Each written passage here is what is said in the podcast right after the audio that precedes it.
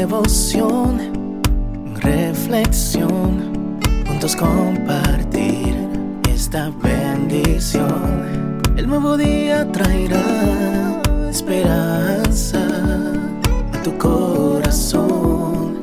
Qué bendición. Darwin Rodríguez, el podcast.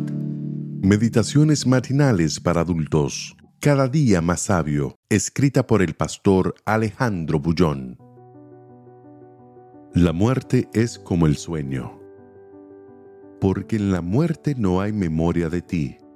En el Seol, ¿quién te alabará? Salmos 6, 5. Viajaba de San Pablo a Brasilia. A mi lado, una señora de edad lloraba en silencio cuando el avión levantó vuelo, le pregunté, ¿Está todo bien? No, me respondió. Está todo mal. Estoy yendo a Brasilia para enterrar a mi hijo que murió ayer en un accidente de tránsito. Lo lamento mucho. Todo va a pasar. Yo sé, me respondió.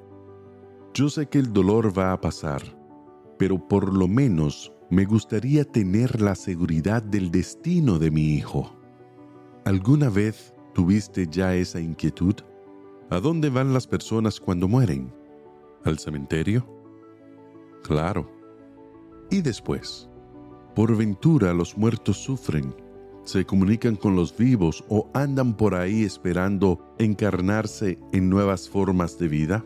¿Tienen los muertos conciencia de Dios? ¿Pueden alabarlo? Creo que el tema de la muerte es uno de los asuntos más polémicos y discutidos en nuestros días. Cada uno tiene una fuente diferente de información. Pero, ¿qué dice la Biblia al respecto? ¿Qué afirma David en el Salmo de hoy? El tema del Salmo 5 es el dolor y el sufrimiento por los cuales el salmista estaba pasando había sido perseguido hasta un punto en que sentía que no tenía más fuerzas para resistir, y entonces clamó, Vuélvete, oh Jehová, libra mi alma, sálvame por tu misericordia. En otras palabras, necesito que me ayudes aquí y ahora, en esta vida. ¿Por qué? Él mismo responde, porque en la muerte no hay memoria de ti. En el Seol, ¿quién te alabará? Esta declaración de David combina perfectamente con lo que Salomón, su hijo, escribió en el libro de Eclesiastés.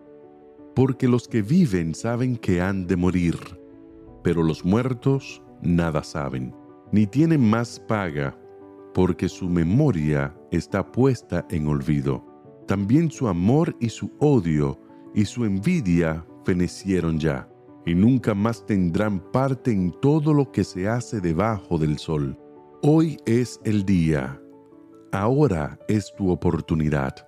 En la muerte nadie puede hacer nada, es apenas un sueño del cual despertaremos cuando Jesús regrese. Por eso, pídele hoy a Dios que te ayude a hacer todo que sea necesario hacer si tienes que reconocer que te equivocaste, reconócelo. Si tienes que pedir perdón, pídelo. Y si tienes que decir te amo, dilo. Porque en la muerte no hay memoria de ti. En el Seol, ¿quién te alabará? Que Dios te bendiga en este día. Sé fuerte y valiente. No tengas miedo ni te desanimes, porque el Señor tu Dios está contigo donde quiera que vayas.